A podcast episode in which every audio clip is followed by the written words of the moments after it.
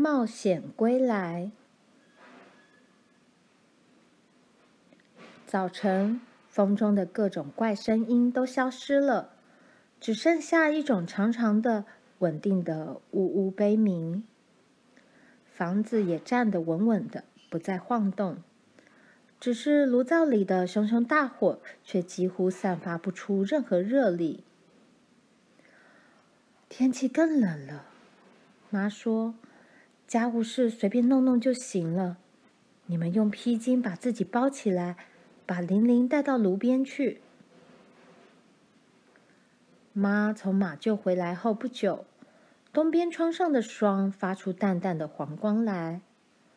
罗兰跑过去，在窗上哈了一口气，把冰刮掉，弄出一个孔来看。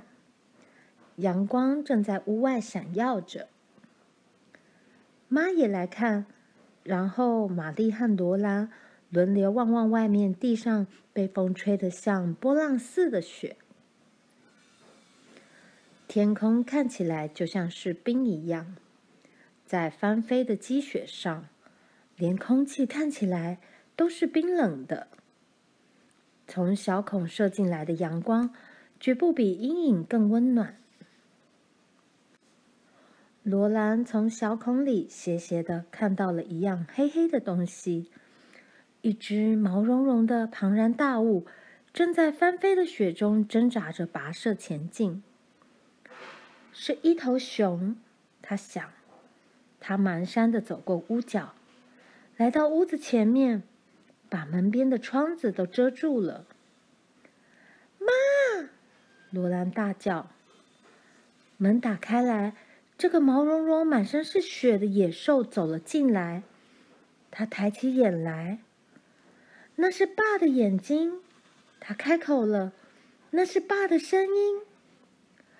我不在家时，你们乖不乖啊？妈向他跑过去，罗拉、玛丽和玲玲全都跑过去，又哭又笑。妈帮他脱下大衣，大衣毛皮上都是雪，雪纷纷落到地上来。爸把大衣扔在地上。查尔斯，你冻僵了，妈说。差不多了，爸说：“我饿得像头狼一样，让我在火边坐下来。”卡洛琳，给我东西吃。他的脸好瘦，显得眼睛好大。他坐在炉边发抖。爸说他只是冷，并没有被冻伤。妈很快热了一些豆子汤给他吃。真好，爸说，暖和多了。妈把他的靴子脱掉，他把脚举到炉灶上面去烤。查尔斯，妈问：“你到底？”他站在那里微笑，可是嘴唇颤抖着。好啦，卡罗琳，你绝对不必为我担心。爸说：“无论如何，我都会回来照顾你和女儿的。”他把玲玲举起来放到腿上，一手搂住罗兰，另一只手抱住玛丽。你想呢，玛丽？我想你会回来。玛丽回答说：“这才是乖女儿。你呢，罗兰？”我不相信你是在跟费奇先生讲故事。罗兰说：“我，我一直在拼命祈祷。”听到了吧，卡洛琳？我怎能不回家呢？爸跟妈说：“再给我一点豆子汤，我会把经过情形讲给你们听。”他们等待着，爸一面休息，一面喝豆子汤，吃面包，喝热茶。他的头发和胡子被融雪弄湿了，妈用毛巾帮他拭干。爸拉住他的手，把他拉到身边来。卡洛琳，你知道这种天气表示什么吗？这表示明年我们的小麦会大丰收。他说：“是吗，查尔斯？”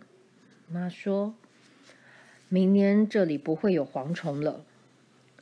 镇里的人说，蝗虫只在夏天又热又干，冬天很暖和的情形下才会来。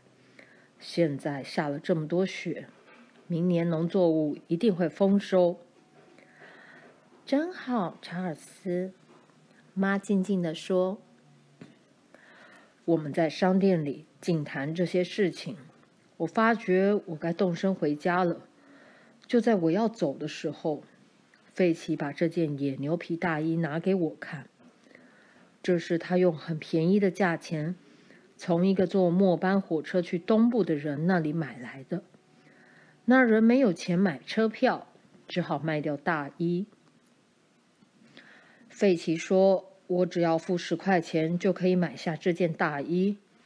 十块钱是很大一笔钱，可是我很高兴你买了这件大衣，查尔斯。”妈说：“结果证明我幸好买了下来，虽然当时我并不知道自己有多幸运。在我到镇上去的时候，风从我身上刮过去。”冷得可以把一只铜猴的鼻子冻掉，我的旧大衣挡都挡不住，所以当费奇告诉我说，我可以等到明年春天把捕来的动物毛皮卖掉后再付钱给他时，我就把这件野牛皮大衣套在我旧大衣外面了。我才刚刚走到镇外的草原上，就看到西北方那一团乌云。但是那时他很小，而且距离很远。我以为我可以赶在他之前回到家里来。不久，我开始跑，但是还没有跑到一半，暴风雪就展开攻击了。我伸出手来，连手指头都看不见。如果这场大风雪不是从四面八方同时扑来，还没有关系。但我不知道这场风雪怎么能够这样四面八方的吹。通常暴风雪如果从西北方向来，我只要让风从左脸颊吹过去，就知道我是笔直朝北方走。可是，在这种暴风雪里，却没办法这样判断。不过，虽然我什么都看不见，也不知道方向。但我觉得我应该还可以直直向前走，所以我就一直往前走去，自以为走得很直，结果一直走到发现自己迷了路。我走了足足三公里路，却还没有走到西边，真不知道该转向哪个方向才好。唯一能做的只有继续走下去，我必须走到暴风雪平息。否则中途停下来，我会冻死。啊，就这样，我决定跟暴风雪比赛。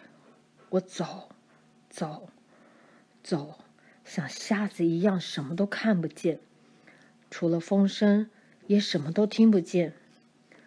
在那一片白茫茫中，我不停的走着。我不知道你们有没有注意到，在大风雪里。头顶上好像有东西在尖叫。有，爸，我听过。罗兰说：“我也听过。”玛丽说：“妈点点头。”还有火球。罗兰说：“火球？”爸问：“这等一下再说。”罗兰。妈说：“继续讲，查尔斯。后来你怎么办？”我继续走，爸回答，一直走到四周一片白茫茫变成灰茫茫，最后变成一片黑暗。这是晚上了，我知道，我估计已经走了四个小时，而这些大风雪每次都要拖上三天三夜，但我还是继续走。爸停了下来，妈说：“我在窗台上点了灯，给你带路。”我看不到，爸说。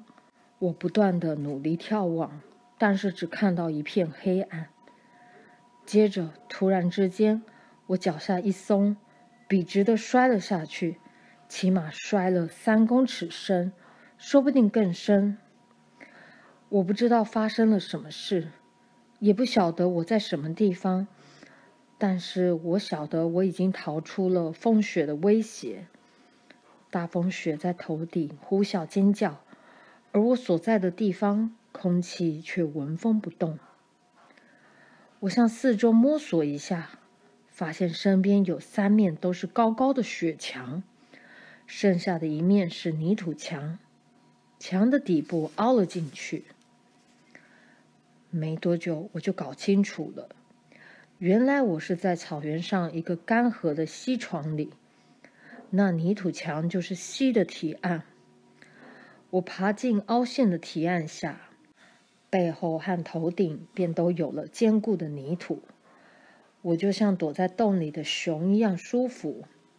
我想我不会冻死在那里，那里没有风，我身上又有野牛皮大衣可以保暖。于是我把身体缩成一团，开始睡觉，因为我实在累坏了。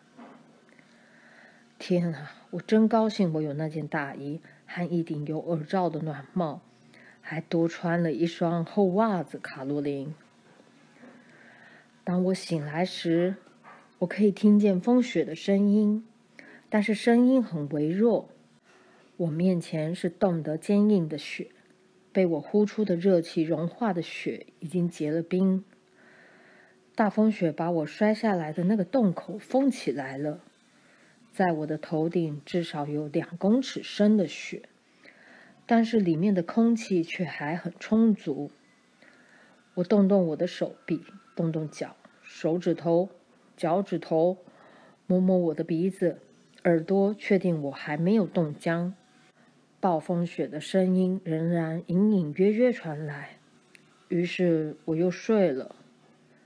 暴风雪到底刮了多久啊，卡罗琳？三天三夜，妈说：“这是第四天了。”爸又问玛丽和罗兰：“你们知道今天是什么日子？”“嗯，星期天。”玛丽猜。“是耶诞节的前一天。”妈说。罗兰和玛丽早把耶诞节给忘了。罗兰问：“这几天？”你一直在睡觉吗，爸？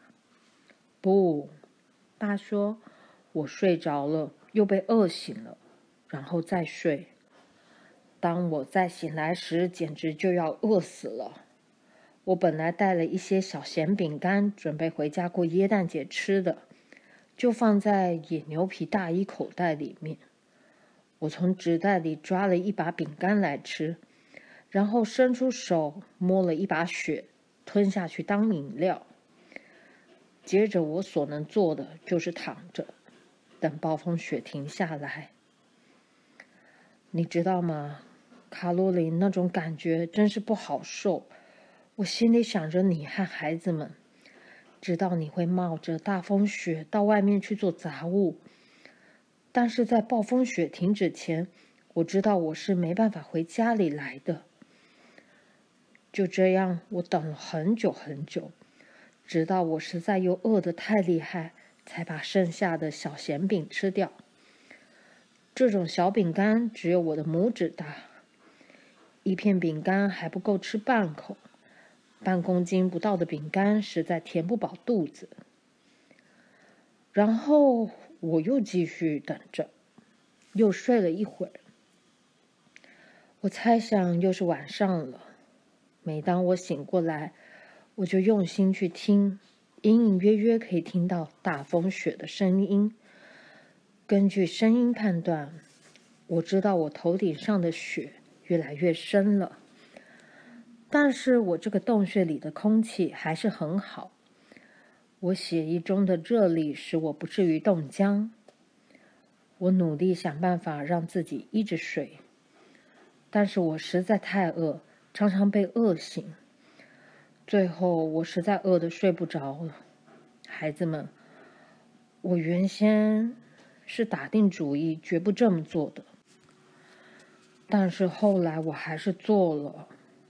我从旧大衣的口袋里掏出纸袋来，把纸袋里用来过椰蛋的糖果吃得精光，真抱歉。罗兰一把抱住爸，玛丽从另一边抱住他，他们紧紧抱着他。罗兰说：“哦，爸，我真高兴你这么做。”我也是，爸，我也是。罗兰说：“他们是真的好高兴。”哦，爸说。明年我们的小麦会大丰收，你们不用等到耶诞节就会有糖果吃。糖果好吃吗，爸？罗兰问他。吃了以后，你觉得好些了吗？好吃极了，吃了以后我觉得好太多了。爸说：“我马上就睡着了，而且昨天几乎一整天我都在睡觉。”昨晚又睡了整整一夜，但突然间我坐了起来，完全清醒，我听不到一点声音了。问题是，这是因为我被埋在深深的雪底下，听不到暴风雪的声音呢？还是真的暴风雪已经停了？我拉长了耳朵仔细听，四周一片寂静，我什么也听不见。孩子们，我开始像只獾一样挖雪，很快就挖通了盖在洞穴上的积雪，从高高的雪墙上爬出来。你们猜猜看，我在什么地方？我就站在梅西的岸边，就在我们放捕鱼陷阱那个小瀑布上面。罗兰，哎呀，我从窗边就可以看到那个地方嘛。罗兰说：“是啊，而我从那边就可以看到这幢房子。”爸说：“在那段漫长可怕的日子里，爸一直就在附近。窗台上的灯光一点也透不过大风雪，否则他早就看见灯光了。”我的两只脚冻得又僵又硬，又抽筋，我几乎站不起来。爸说：“但是我一看到家，就尽全力用最快的速度往家里走。终于，我站在这里了。”他抱着罗兰和玛丽，把事情从头到尾说完了。接着，他走到那件野牛皮大衣旁，从大衣口袋掏出一个扁扁、方方、亮亮的铁皮罐头来。你们猜，我给你们带了什么东西回来当做椰蛋午餐？他们猜不出来。牡蛎，爸说，新鲜的上好牡蛎。我拿到的时候，它们冻得僵硬，现在还是一样。最好把它们放到鞋顶小屋去，卡洛琳，这样可以让它们冷冻到明天。罗兰伸手去摸摸那个罐头。罐头冷得跟冰一样。我吃掉了小饼干，我吃掉了耶诞节的糖果，但是幸好，爸说，我把牡蛎带回家了。耶诞夜，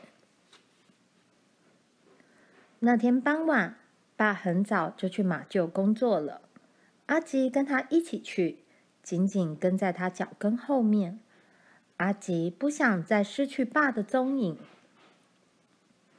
他们回来了，冷得要命，浑身是雪。爸把脚上的雪跺掉，把他的旧大衣和帽子挂在鞋顶小屋门边的钉子上。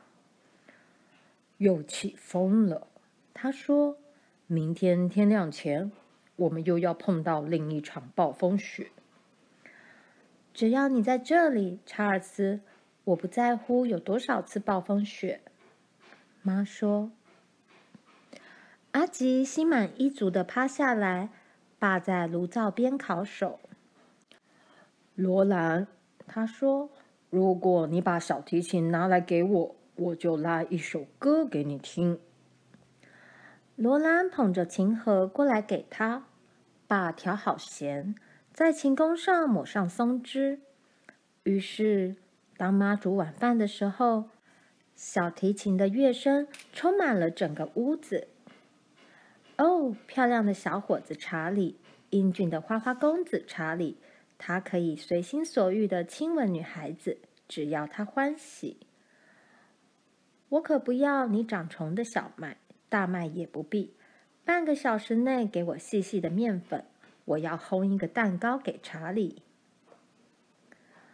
爸的声音忽高忽低。用滑稽的声音唱着滑稽的旋律，琳琳大笑，拍着手。罗兰忍不住要跳起舞来了。接着，小提琴转了个调子，爸唱起甜美的《百合花鼓》。静静的夜，清冷的月，照在山谷里。玛丽和罗兰坐在那里欣赏音乐。爸看了看正在炉灶旁忙着煮饭的妈，然后小提琴声忽然热热闹闹往上爬高。爸唱着：“玛丽把盘子摆上桌，摆上桌，摆上桌。玛丽把盘子摆上桌，好菜就要上喽。”那我该做什么，爸？罗兰叫着。这时，玛丽跑去碗橱拿盘子和杯子。提琴声和爸继续合唱着，声音一路低了下去。罗兰把盘子都收走，都收走，都收走。罗兰轻易清餐桌，我们都吃饱喽。于是罗兰知道，摆桌子吃晚饭是玛丽的工作，饭后收拾桌子是她的事情。外面的风声更凶猛，更响亮了。飞旋的雪花咻咻地扫在窗子上，但是爸的小提琴在温暖而灯光明亮的屋子里歌唱着。玛丽在摆餐具，盘子相碰发出清脆的声音。玲玲坐在摇椅里自己摇着，妈轻轻地在炉灶和桌子间来回走着。她在桌子中央放了一只牛奶盆。盆里装满漂亮的黄色烤豆。现在，他从烤箱里取出一个方形烤盘，烤盘里是个金黄色的玉米面包。空气中混合着浓浓的褐黄色香味和甜甜的金黄色香味。爸在小提琴声中笑着，唱着：“我是骑兵队的狂欢队长。”我用玉米黄豆喂我的马，我常常做别人做不到的事，因为我是骑兵队狂欢队长，我是伟大的队长。罗兰拍拍阿吉毛茸茸的头，替他搔搔耳朵，接着用双手很快的在他头上给他一个快乐的拥抱。所有的事情都美好，蝗虫走了。明年爸有小麦可以收成了。明天是耶诞节，午餐有牡蛎浓汤吃。虽然没有礼物和糖果，但是罗兰想不出他还想要什么。他很高兴耶诞节的糖果让爸安全回家来。晚饭准备好了，妈温柔地说。爸把小提琴放进琴盒里。站起来，看看他们每一个人，蓝色的眼睛闪亮亮的望着他们。你看，卡洛琳，他说：“罗兰的眼睛好亮啊。”